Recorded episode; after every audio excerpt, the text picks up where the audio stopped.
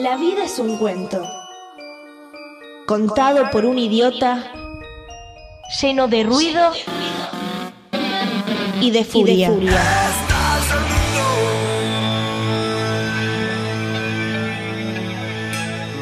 Que no significa nada. El sonido y la furia. Un programa no solo literario.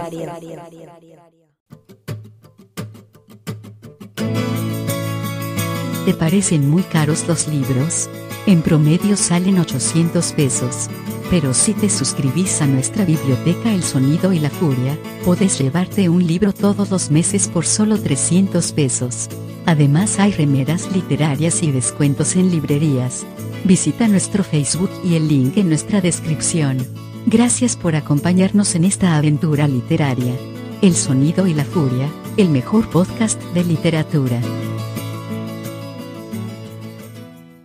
María O'Donnell nació el 10 de abril de 1970 en New Haven, Connecticut. Sí, en los Estados Unidos. Pero se nacionalizó argentina, así que tranquilos. Es una periodista, escritora y politóloga. Pasó por Página 12, La Nación y la revista TXT. Se lució trabajando con Magdalena Ruiz Guiñazú en Radio Continental. Escribió varios libros. Muy recomendable Born. Y en televisión fue muy bueno su programa Ronda de Editores. Hoy conduce las mañanas de Metro, de lunes a viernes, y los sábados está en Radio con Voz. Conversa hoy en El Sonido y la Furia sobre su reciente publicación Aramburu.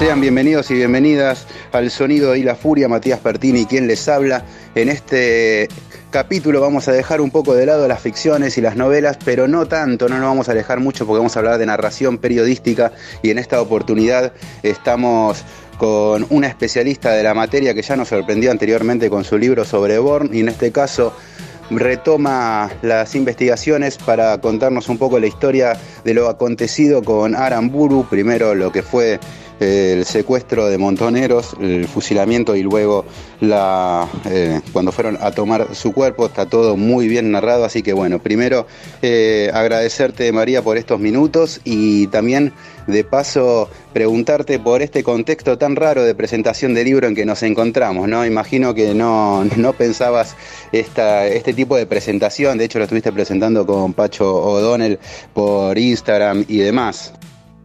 ¿Cómo están ustedes? Un gusto. Bueno, sí, fue algo muy sorpresivo. El día Alberto Fernández anunció que ah, iniciaba el periodo de aislamiento obligatorio un 19 de marzo a la noche. El 20 salían los libros, empezaba la distribución de los libros para que fuese novedad de abril. Y en el mes de mayo nos sentamos a pensar con la editorial que hacíamos y creo que está buenísimo. Eh, nada, para los que quieren los libros, este, contarles que fue algo eh, eh, como en un momento de, cierre de las grandes cadenas o de los shoppings o de las grandes bocas de expendio, había aparecido una fuerza, una fortaleza notable de las librerías de barrio, las librerías de cercanía, que rápidamente se, se, pusieron las pilas para tratar de acercarles igual los libros a sus lectores. Y la verdad que en base a eso que estaba pasando con las librerías de barrio decidimos salir igual y estamos muy felices porque realmente eh, logramos aún en circunstancias muy difíciles, este, con la ayuda de todos esos libreros y libreras, que el libro circule, circule y circule bien. Hola María, ¿cómo estás? Alexis Leiva te habla.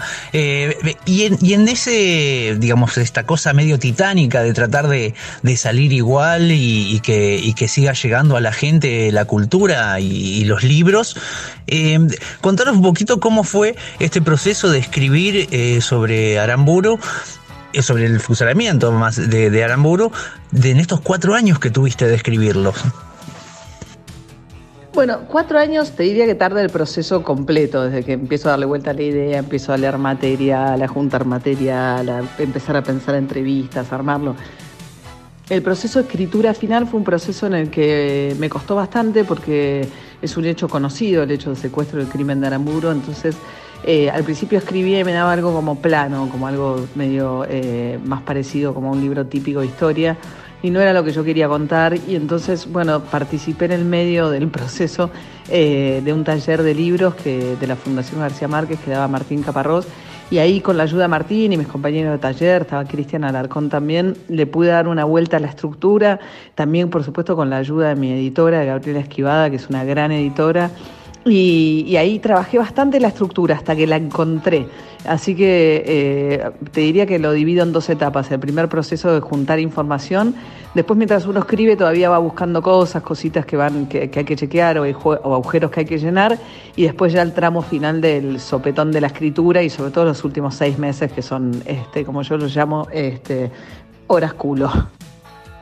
Mirá, mirá que, qué bueno rodearse de, esos monstruos, ¿no? Eh, estaba leyendo el libro, eh, le da mucha agilidad y me, gusta que hables también de la diferencia entre un libro de historia y un libro periodístico, porque en este caso, mientras lo voy leyendo, aparece ahí la primera persona, que aparece ahí eh, María, periodista personaje también, que va eh, recopilando información, que bueno, el momento por ahí, el, pico más alto de, tu libro es la, entrevista con Firmenich, pero digo, también ese camino, ese ir que vas contando, que vas a Barcelona, te tomás el tren eh, y vas a entrevistarlo, que la primera vez se frustra porque parecía que sí, pero de luego que no, cosa que a, todo periodista estamos un poco acostumbrados a, a que una entrevista por ahí está ya asegurada, pero en el momento por X motivo no se da.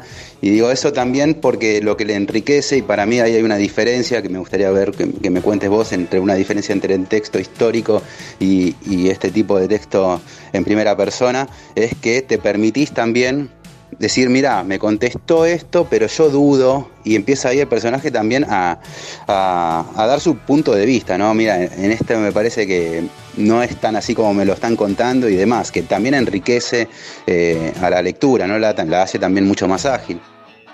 Sí, yo soy bastante pudorosa del uso de la primera persona eh, para la escritura, no es algo que me nazca mucho, pero fue una solución en parte a ese problema de estructura que tenía que quizás al principio podía ser como un libro de te revelo cómo fueron esos tres días en la Selma, cosa que era imposible porque el único que tiene ese relato es Firmenich y lo guarda y lo administra de una manera que es muy eh, difícil de desarmar o de contrastar, porque no hay nadie más además.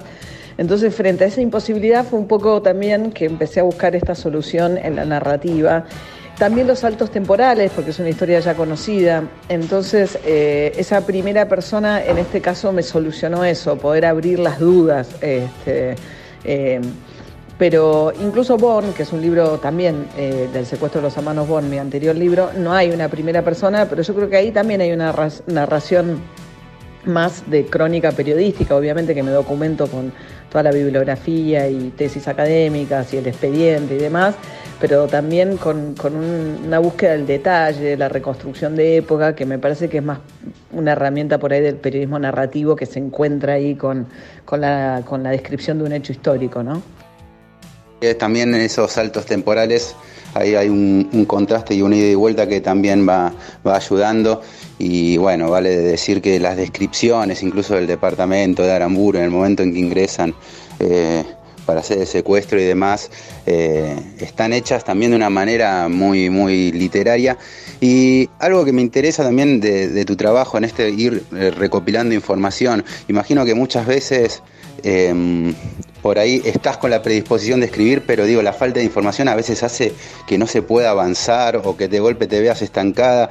Digo, eh, en estas horas culo que nos decías y que efectivamente es lo que hace que un texto salga adelante o no, ¿cómo fue también el manejo de la ansiedad, ¿no? De por ahí decir, quiero avanzar, me falta constatar tal dato, todo ese trabajo que, imagino que también es un trabajo paralelo a la hora de, escribir, eh, de ir escribiendo el libro, ¿no? Ir lidiando con, los materiales que, que requieren estos textos periodísticos. Sí, yo me siento a escribir una vez que ya junte todo. Me puede faltar alguna cosita, pero no me siento a escribir si no tengo, digamos, gran parte de la investigación ya terminada. Y unas cosas del detalle están, eso que contás del secuestro, estaba bastante contado por la causa peronista desde la perspectiva de los montoneros entrando ahí, pero no estaba contado desde la perspectiva de adentro del departamento y eso, las causas judiciales son muy ricas en detalles, el, expediente judicial es un encanto, lleno de detalles, entonces está la perspectiva de todas las dos empleadas de la mujer, entonces uno, esa reconstrucción es como una, te mete la cámara como adentro de la situación gracias a la reconstrucción que es posible con todos los puntos de vista que están en el expediente.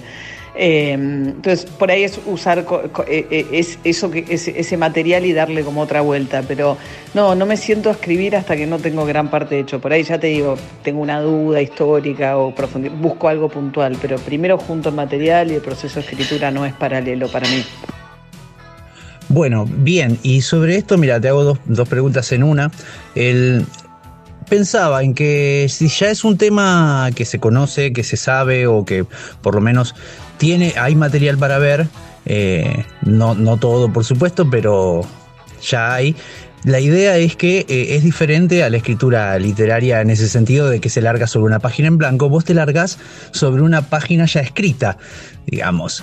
¿Cómo, cómo lograste, eh, digamos, qué tenías antes y qué lograste después de la investigación, si te cambió algo de lo que ya pensabas o de lo que ya sabías, o si eh, confirmaste algunas cosas y qué, ¿no? También esa idea. Eh, y la segunda es qué libros de literatura o de investigación te le recomendarías a nuestros oyentes. Vos sabés que este es un programa literario, así que usamos libros de todo tipo y todo lo apuntamos desde ahí, ¿no? ¿Qué, libros de, ficción y de periodismo de investigación soles recomendar, podrías recomendarle a nuestros oyentes? Eh, a ver, sobre con qué empecé y con qué terminé. Me parece que empecé con la cierta ilusión de, pensar en que iba a poder eh, descubrir algo que no se hubiese descubierto de cómo había sido el crimen. Después me di cuenta que tampoco era importante en un sentido muy relevante para el libro, digamos, que el libro iba a contar una historia del origen ese de Montoneros y de la transformación, de lo que eso significó, de la incomodidad de ubicar eh, el asesinato de, Aramburu dentro de nuestra historia.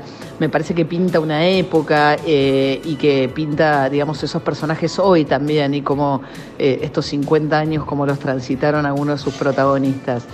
Eh, con relación a libros, bueno, yo volví a leer cuando estaba con esto El adversario de Carrer, porque bueno, me interesan sobre todo los libros de grandes escritores que cuentan historias reales, ¿no? Este, y también eh, Crónica de un secuestro de García Márquez es un libro fantástico en ese sentido.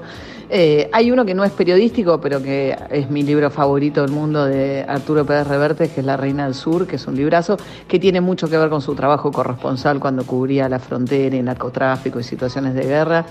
Los libros que a mí más me gustan son esos, son los libros que cuentan historias reales este, de maneras muy... Eh, eh, literarias. Y bueno, nada, y por supuesto que siempre el número uno, Palabras Mayores, está Tomás Oleoy Martínez, ¿no? Este, Santa Evita, la novela de Perón, eh, su libro sobre Treleu, es un libro fantástico también. Mirá, lo mencionas ahí a, Tomás Eloy Martínez con Santa Evita y sí, yo, bueno, igual lo, hablas también de, lo que sucedió con el cuerpo de Evita, ni bien arranca eh, el libro. Y pensaba todos los, libros que salieron y que a partir de esa época, ¿no? que, narran e, esa época en la que vos ahora con Aramburu también eh, te sumergís y pensaba, bueno, el libro de, Tomás Ole Martínez, pensaba también en La voluntad de Caparrós, que lo, mencionábamos, libro que había escrito con Anguita, y la cantidad de literatura que hay sobre esos años tan, tan convulsionados. No sé si son libros que vos de golpe dijiste, los agarro mientras estoy trabajando con este material hago mi camino y, después en tal caso los leeré, pero no, no sé si sos de, querer em, sumergirte en, otro, en otros textos a la hora de, meterte de lleno con, este libro. No, muchos son libros que ya había leído. Eh, por ahí cuando estaba buscando estructura, busqué algo, en el, digo, revisé alguna cosa del adversario, pero pensando en la estructura. Y, cuando estoy escribiendo, como nada, como trabajo de otra cosa, mientras tanto, de periodista, pero digamos, como tengo otro trabajo, las lecturas son todas para el libro, hay mucho material también para leer de... Eh, leo mucho también eh, para determinadas cosas puntuales tesis académicas de temas específicos que aborda el libro. El libro son muchos años, hay toda una complejidad de organizaciones católicas, organizaciones guerrilleras, un montón de temas más específicos. Entonces, la verdad es que cuando estoy escribiendo casi todo lo que leo es como material de insumo para, para el libro, pero más de insumo en términos de contenido que otra cosa. Bueno, María, es un gusto enorme a, hablar con vos y te agradecemos por estos minutos. Entonces recomendamos Aramburu de María O'Donnell, ¿sí? El origen de Montoneros, editado por Planeta. Y bueno, nada, te saludamos y gracias por todo y que siga saliendo bien todo. Se puede conseguir en todos lados, ¿verdad? Del libro. Gracias a ustedes, bueno, y gracias por la lectura del libro. Se puede conseguir, sí, hay, recomiendo especialmente, hay una página que se llama Ediciones Godot barra librerías con delivery, bueno, el buscador directamente librerías con delivery con Y. Y ahí hay muchas librerías de cercanía, de barrio, que están buenísimas y también están las páginas más tradicionales, en las cuales hay muchas librerías chiquitas que están vendiendo a través, a través de esas páginas. Así que librerías con delivery hay largos listados. Gracias a ustedes. Agradecemos una vez más a María Donel por el tiempo y las palabras que nos ha dejado y continuamos entonces con el sonido y la furia.